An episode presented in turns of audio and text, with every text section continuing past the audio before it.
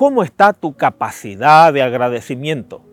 Ninguna virtud es más adecuada que la gratitud para conocer el estado de salud interior, espiritual y moral de una persona. La gratitud no es un simple acto ni se agota en un gracias. Es una manera de ser, una actitud de vida. Por eso el agradecimiento comienza con Dios, el dador de la vida. Cuando al amanecer elevas una oración de gratitud al Creador, el corazón se ilumina como una habitación con los primeros rayos del sol. Es una exhortación a la gratitud. El salmista dice, Cantad alegres a Dios, habitantes de toda la tierra. Salmo 101.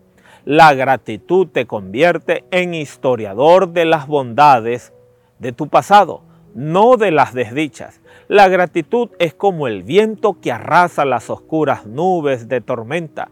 Tu gratitud es el lente que ve lo que el alma mezquina no ve. Agradece por todo, por los días claros y los oscuros, y por las adversidades y los adversarios, porque ellos también te enseñan. La gratitud puede tomar algo negativo en algo positivo. Hallemos la manera de estar agradecido por nuestras dificultades y se convertirán en nuestras bendiciones. Perder el agradecimiento en la vida es perder el fuego que puede encender nuestro espíritu hacia las cosas más bellas y únicas. Y así habrá un mejor mañana para ti.